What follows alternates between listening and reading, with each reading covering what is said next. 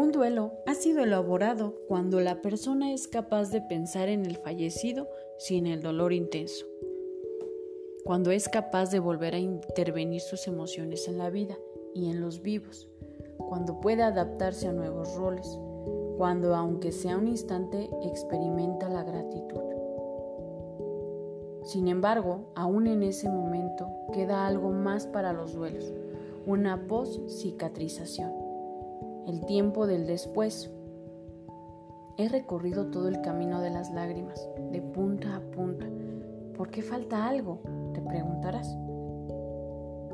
Porque el que elabora no olvida la pérdida después de terminado el proceso de duelo. Cuando llega el cumpleaños del que se fue, o el aniversario de bodas, o el cumpleaños del nieto, o la Navidad, o cada uno de esos momentos se revive la historia y la cicatriz enrojece apenas y hasta vuelve a doler un poquito. Se trata de las reacciones de aniversario, según los expertos y los libros. Aquí la llamaremos el recuerdo de la cicatriz. Porque todo sucede como si no fuera yo, sino el dolor de la cicatriz lo que me recuerda el pasado. Si bien es cierto que cada año las cicatrices hablan en voz más tenue, a veces pasa mucho tiempo hasta que dejan de recordarnos lo perdido. Supongo que hay algunas cicatrices más memoriosas que duelen para siempre. Pero, ¿cuánto dura un duelo normal? ¿Existe un tiempo normal del duelo? Los libros dicen que sí y los pacientes dicen que no. Aprendamos de los, de los pacientes. La verdad es que sí existe un tiempo, es tan variable y es tan sujeto a tantas circunstancias que de todas maneras es imprescindible e impredecible. Cada uno tiene sus propios tiempos, lo que sí creo es que existen tiempos mínimos. Pensar que alguien puede terminar de elaborar el duelo de un ser querido en menos de un año es difícil, sino mentiroso. ¿Y por qué digo menos de un año caprichosamente? Porque en un año suceden la mayoría de las primeras veces, y las primeras veces son siempre dolorosas, y porque aunque suene estúpido, cada primera vez es la primera vez sin él o sin ella. El primer año suele ser, aunque nos pese, un doloroso catálogo de estrenos de nuevos duelos. Y cada uno de esos estrenos opera como un pequeño túnel del tiempo. Por él uno vuelve una y otra vez a las vivencias pasadas, aunque por suerte cada vez sabe más del camino de retorno. Casi siempre la segunda Navidad es menos dolorosa que la primera. Quizás los tiempos naturales se recorren se correspondan con lo que decían nuestras abuelas.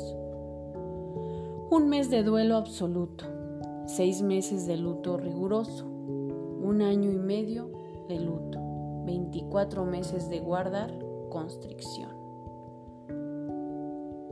Estos periodos se parecen bastante a los tiempos psicológicos que refieren los que han recorrido el camino por la pérdida de alguien muy querido.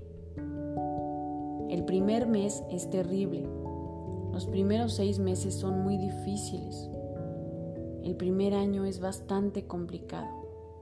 Y después empieza a hacerme más suave. No hay que olvidar que si he vivido casi toda mi vida reciente sabiendo que otro existía, vivir el duelo de su ausencia implica empezar una nueva historia.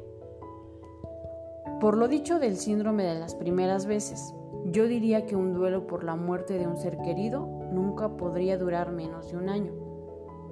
Y posiblemente si algo no lo interrumpe, no dure mucho más allá de los dos años y medio. También creo que si después del primer año uno sigue clavado en el lugar del primer día, quizás sea una buena idea para pedir ayuda. A veces es imprescindible que alguien me acompañe en el proceso, aunque más no sea para mostrarme por dónde no está la salida del laberinto. Predecir cuánto tiempo nos tomará completar el proceso de recuperación es difícil En algunos podrán hacerlo en unos meses, para otros se requerirán años. La cantidad de tiempo invertido depende de muchas variables que interfieren y crean distintos patrones. La intensidad del apego del difunto, el tipo de relación, intensidad del shock inicial, presencia, ausencia de la aflicción anticipatoria, cuando la persona tiene tiempo de afligirse previamente a la muerte del ser querido, por ejemplo, en caso de enfermedad crónica y muerte esperada. Las características del superviviente. Aquí es la personalidad propensa a las aflicciones o insegura, ansiosa, con baja autoestima, excesivos autorreproches, enfermedad mental previa o incapacidad física duelo sin resolver, incapacidad para expresar sentimientos, crisis recurrentes. Son problemas graves que se presentan simultáneamente. Obligaciones múltiples, por ejemplo, la crianza de los hijos, dificultades económicas, disponibilidad de apoyo social. Características de la muerte. Muerte súbita, muerte anticipada, situación socioeconómica y religiosidad. Son algunos de los factores que influyen en la duración del duelo. Así, es probable que todos nos recuperemos en tiempos diferentes. Dice la gente que hace terapia sistemática que nuestra vida opera como un sistema donde cada engranaje se relaciona con otros. Si sacamos un engranaje, por pequeño que sea, todo el sistema cambia. Los pacientes que están de duelo dicen, nada es igual que antes. Y tienen razón. Resituarse significa saber qué voy a hacer con la nueva situación. Desde los lugares más espirituales y emocionales y desde los lugares más banales y materialistas. Significa asumir que quizás tenga que ocuparme también de manejar el dinero, los bienes, las inversiones, que el otro manejó como mi aval desinteresado, cómodo e incondicional durante toda nuestra vida en común. Significa que tendré que ocuparme de la casa, de la familia, de los trámites de la sucesión y de mi nuevo proyecto de vida. Significa ocuparme de cosas que no me gustan en un momento donde no tengo ganas. Es una tarea horrible, pero la tengo que hacer mientras me ocupo. ¿Cómo puedo, del lugar que voy al dar, a la imagen interiorizada de lo perdido? ¿Cómo? ¿Cómo puedo dar esa imagen? Así que estos son los objetivos del duelo. Uno, elaborar. 2. Resituarse. Y 3. Reubicar. Tres obstáculos que vencer. Porque sin hacer algunas de estas tareas, terminaremos cargando un cadáver sobre la espalda en un camino cuesta arriba.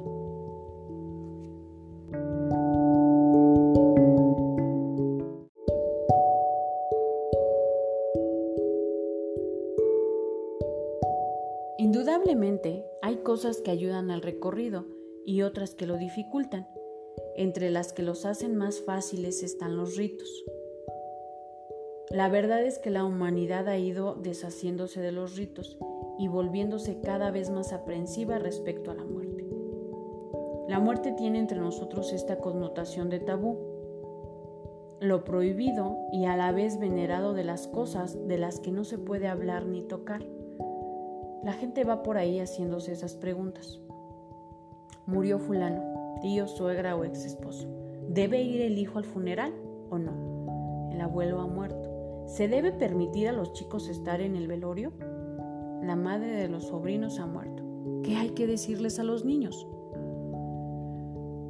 Como si dudar que es conveniente que los chicos sepan que la muerte es verdadera. Como si fuera conveniente mentirle una eternidad falsa para que no se enteren, porque están muy chicos y van a sufrir. Lo que nosotros estamos produciendo al ocultar la muerte a nuestros chicos no tiene nombre. No podemos llegar a medir las consecuencias de sugerir que la inmortalidad es una posibilidad. Y esto tiene mucho que ver con el habernos alejado de los ritos. Los ritos están diseñados para el aprendizaje y la adaptación del hombre a diferentes cosas, entre ellas para que el individuo acepte la muerte y acepte la elaboración del duelo. Los ritos tienen que ver con la función de aceptar que el muerto está muerto y con la legitimación de expresar públicamente el dolor, lo cual, como vimos, es importantísimo para el proceso. Designar un espacio, un momento y un lugar para conectarse con el dolor funciona de verdad. Un rito que ordena y protege. Un rito que aporta un lugar serio y un tiempo sincero donde expresar, para no tener que expresarlo en cualquier lugar, en cualquier momento. Esto es la historia la historia de poder soltar. Mientras lo tengo conmigo, lo tengo. Cuando no lo tengo, no lo tengo más. Se va a ir. Es su decisión. ¿Está bien? ¿Se va a quedar? ¿Es su decisión? ¿Está muy bien? Pero cuando esté conmigo, a mí me gustaría que esté conmigo esto es intensamente, comprometidamente. Vivo mi relación con mis amigos con toda la intensidad. Y si un día mis amigos se van, seguramente voy a decirles, no quiero. Y seguramente van a decir, me voy a ir igual. Y yo voy a soltar.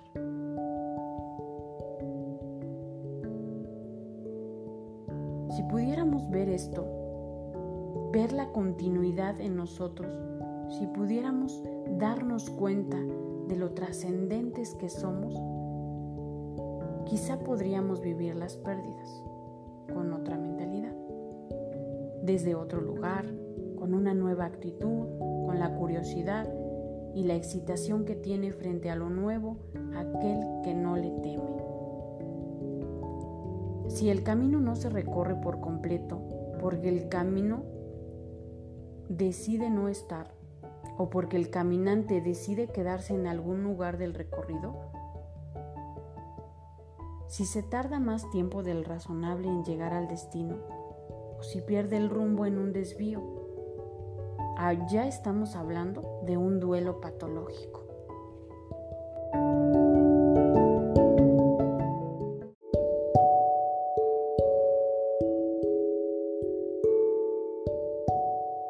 Cuando voluntaria o involuntariamente se interrumpe el proceso de duelo normal, la herida nunca llega a cicatrizar. El duelo patológico siempre se debe a alguna de estas cuatro cosas. 1. El proceso de duelo nunca empieza.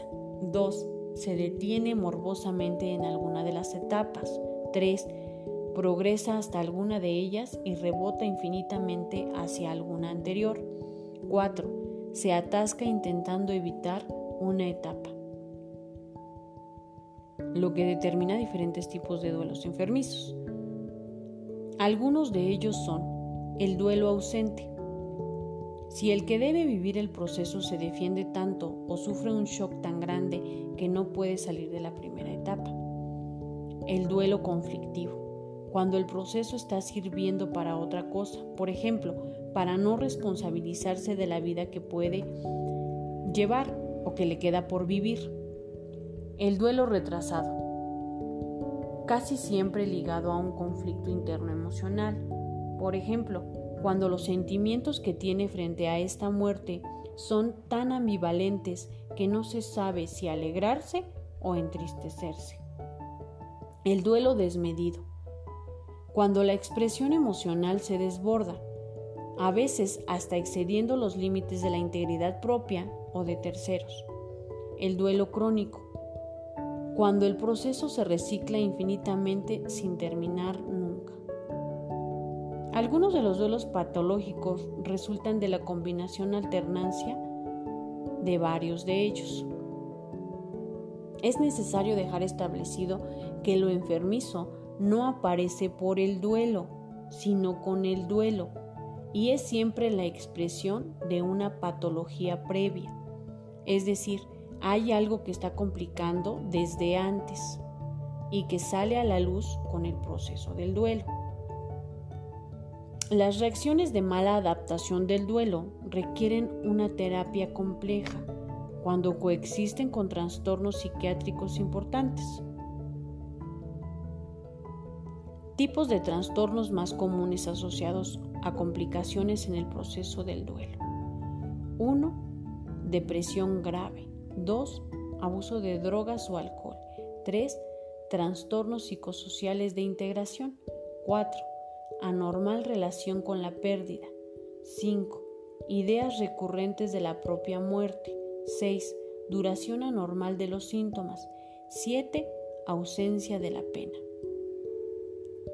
Dado que a veces el que está en la situación no puede diagnosticar el desvío del camino adecuado, habrá que ocuparse de, resolver la dificultad empezando por ayudar a quien padece esta patología, por lo menos a darse cuenta de lo que pasa y a recibir ayuda profesional. De hecho, las secuelas mencionadas arriba revisten importancia y deben ser tratadas con enfoques psicoterapéuticos y a veces con medicamentos.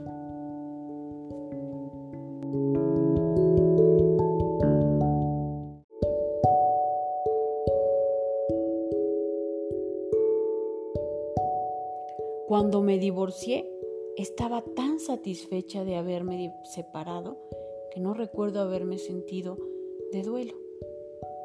Después de que mi abuelo estuvo en terapia intensiva casi un año, su muerte fue más una bendición que una desgracia. Frases como estas son usuales en los consultorios psicoterapéuticos, sobre todo acompañadas de sentimientos de culpa. Cuando sostienen esa culpa, con el tiempo se vuelven los que se sienten mal porque no se sienten mal.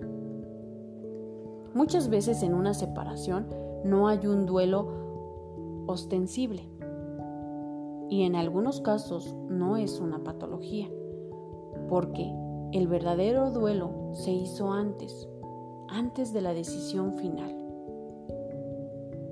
Lo mismo pasa en las agonías prolongadas cuando lo que más se siente muchas veces es el cierre porque el proceso del duelo se va viviendo mientras el enfermo se muere. Otras veces el enfermo sufre enormemente y entonces, sin que medie ninguna distorsión en los que quedan. La muerte combina el dolor de la pérdida con una cuota de doble alivio inevitable alivio por el final del sufrimiento que padecía el enfermo y también del propio dolor al verlo sufrir. En todos estos casos no se trata de verdaderos duelos ausentes, sino de duelos anticipados. El camino del duelo es siempre el mismo. Cambian los tiempos, cambia la intensidad, cambia el acento en alguna de las facetas, pero siempre hay un duelo frente a una pérdida. Si no lo hay y no lo hubo anticipadamente, un mecanismo de defensa está bloqueando la conexión con el dolor. Es también bastante clásico recibir la consulta de una madre que se lamenta de que su esposo no la acompaña en el dolor de la muerte del hijo de ambos. La verdad es que debo admitir que los hombres siempre estamos intentando defendernos del otro como podamos y como la sociedad nos avala la decisión absoluta de nuestro rol de proveedor, incansables, en general escapamos hacia el trabajo. Al comienzo, una defensa puede ser aceptable. Sin embargo, Si se mantiene reprimido demasiado tiempo, el dolor tenderá a expresarse de otras formas. Mal humor, reacciones violentas, somatización, adicciones, etc. En la otra punta de los que no se animan a entrar en estas son los que no se animan a salir. Estos dolientes caminantes de las lágrimas no están dispuestos a dejar ir a la persona ausente de lo que no está.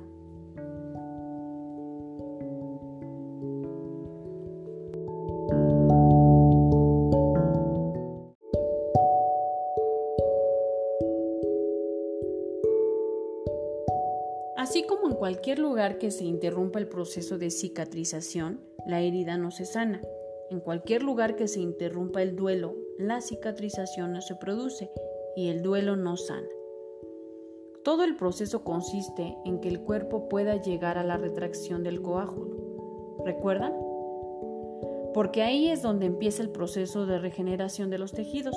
Cuando el coágulo se achica y los bordes de la herida se acercan, el tejido nuevo empieza a surgir desde abajo y el daño va camino hacia sanar.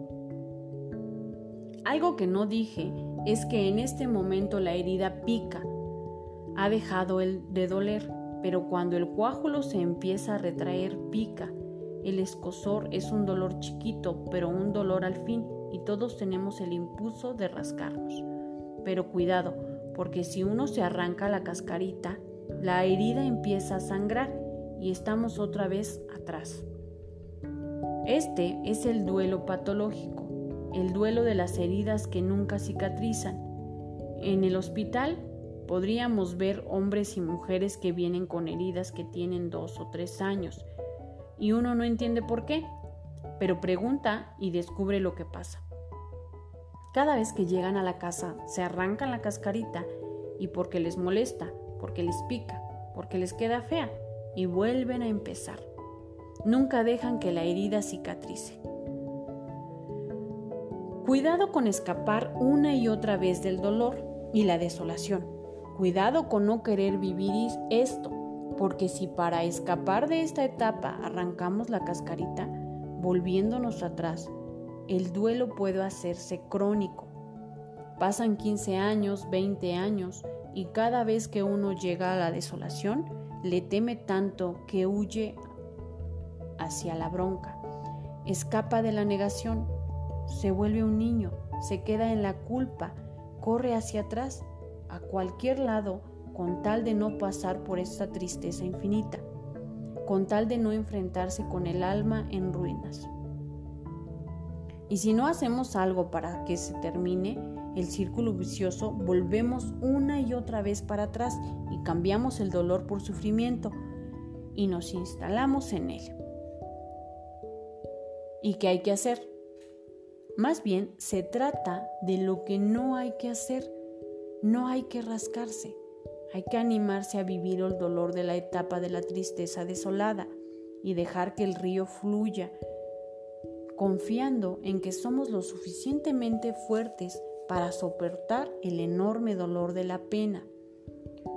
Hablo de seguir peleando hasta llegar al final del camino y me acuerdo de una historia que siempre me hace reír mucho. Permíteme que te cuente, aunque más no sea para aflojar un, poco nuestro corazón de tanto tema doloroso. Había una vez un mendigo que se encontró por azar en la puerta de una posada que tenía colgado un gran cartel que en el nombre era La Posada de San Jorge y el Dragón. Imagínense la situación. Está nevando y el mendigo tiene hambre y mucho frío, pero no tiene dinero. Golpea la puerta de la posada. Se abre la puerta y aparece una señora con cara de muy pocos amigos y le dice, ¿qué quieres? El mendigo dice, mire, yo tengo hambre y frío. ¿Tiene dinero? le grita la mujer. No, dinero no tengo. Y plaf, la mujer le cierra la puerta en la cara. El tipo se queda así, desolado. Se está por ir, pero decide insistir. Y entonces golpea otra vez. ¿Y ahora qué quieres? le dice la señora. Mire, le vengo a pedir por favor que me dé... Acá no estamos para hacer favores, acá estamos para hacer negocios. Esto es una posada, un negocio. ¿No sabe lo que es una posada? Así que si no tiene dinero se va. Y si no tiene para comer, muérase. Plaf, otra vez la puerta en la cara. El tipo se está por ir, pero decide insistir. Una vez más golpea la puerta y dice, mire, señora, discúlpeme. Discúlpeme, nada. Mire, si no se va, le voy a tirar un balde de agua fría encima. Fuera. Y plaf, vuelve a cerrar la puerta de un golpe. El tipo baja la cabeza y retoma su camino. Se está yendo y al llegar a la esquina alza la vista y ve nuevamente el cartel que dice La Posada de San Jorge y el Dragón. Entonces decide volver. Por última vez golpea la puerta. La señora le grita desde adentro. ¿Y ahora qué quieres? El mendigo le contesta. Mire, en lugar de hablar con usted, ¿no puedo hablar con San Jorge? Yo creo que deberíamos ocuparnos, darnos cuenta, buscar la manera, encontrar los lugares, descubrir el cómo, hallar las personas, buscar los caminos que conectan con los mejores, las mejores cosas que tenemos. Y las mejores cosas que tenemos son la lucha y el deseo de seguir adelante, las ganas de vivir la vida que a pesar de enfrentarnos con dolores y temores, repito, vale la pena ser vivida. Hemos visto cómo detrás de un duelo ausente o detrás de un sufrimiento eterno puede esconderse la decisión de no vivir el duelo, la huida negadora y el camino del dolor por sufrimiento son dos de tres vacíos en los que uno se puede perder en el camino de las lágrimas. El tercer rebusque para no terminar de soltar el que no está es la idealización. Este desvío está un poquito después de haber pasado por la desolación y se confunde con el sendero correcto de identificación. Idealizar al que se murió es creer que una o que nadie hace esto como él, que en aquello era maravilloso, en lo otro sensacional y en lo poco que hacía mal no lo recuerdo porque en realidad no tenía importancia. Para lo que hacía bien era espectacular y cuando no estaba haciendo nada bueno era en realidad porque yo no lo notaba. Esta es la necesidad de eternizar al que murió para que no nos abandone, para no discriminarse, para no soltarlo. Una salida peligrosa, un verdadero escape hacia adentro, porque abre la posibilidad de que quedarnos estancados en la idea de que ya no haga falta terminar con el duelo, porque idealizando su memoria puedo mantenerlo vivo. El desagradable nombre técnico de este proceso es momificación de lo perdido. Como las películas de terror, embalsamar el cadáver para sentarlo a la mesa y servirle comida todos los días, para decir acá está, este es el lugar de papá, de la abuela o del tío Juan y donde nunca nadie más se sentó o en caso de las parejas, el abandono de pareja. Como él nadie, y nunca más volveré a amar a nadie como a él. La salida ahora es aceptar que el que se murió era mucho menos sentido maravilloso, y en algunos otros una mierda. Nos guste o no, estamos dispuestos a admitirlo o no, todos tenemos un aspecto oscuro y un poco mierdoso en nuestra manera de ser. Si el tuyo es pequeño e insignificante, tus amigos y tu familia son muy afortunados. Tiene que ver con aceptar que cada uno de nosotros tiene aspectos barbosos. y aspectos siniestros, que cada uno de nosotros tiene una parte buena y una parte jodida. Tiene que ver con darse cuenta de que cada persona, cada cosa, cada situación, cada lugar tiene cosas que me gustan y cosas que no me gustan.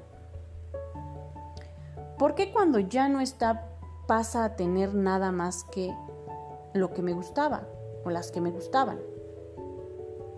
De pronto todos los defectos, todas las cosas horribles que te detestabas o que detestabas de él son mínimas.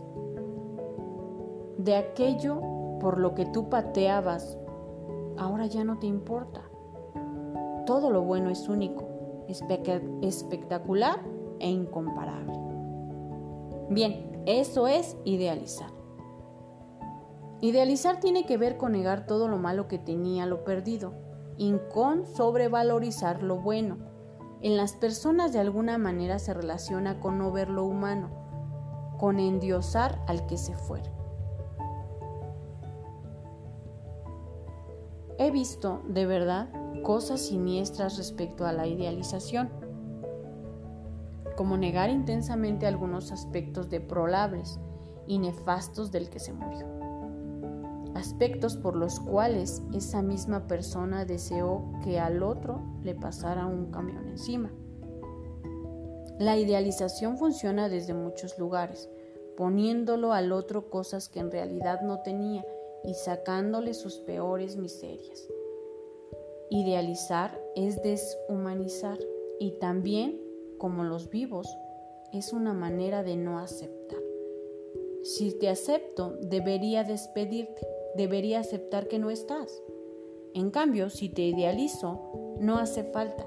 No tengo un plano superior para poder quitarte lo terrenal y entonces renunciar a separarme momificándote, santificándote, haciendo de tu recuerdo un culto. Y lo que sucede en este, o en muchos casos, es que la familia entera idealiza Aparentemente todo está bien porque finalmente coincidimos, pero la verdad es que tampoco sirve y tarde o temprano la mentira de la inmaculada esencia que queda al descubierto o quedará al descubierto. O peor aún, se tiene y nadie podrá nunca relacionarse sin comparar a alguien que llega a la casa con la imagen perfecta del que murió. Lamentablemente la muerte no hace nada para mejorar lo que era el que murió. Y esto es así más allá de todas las creencias de la evaluación del espíritu y la purificación de las almas. Me parece importantísimo poder perdonar al difunto, pero no olvidar quién fue en vida. Perdonar en todo caso es cancelar sus deudas, pero no olvidar que no las pagó.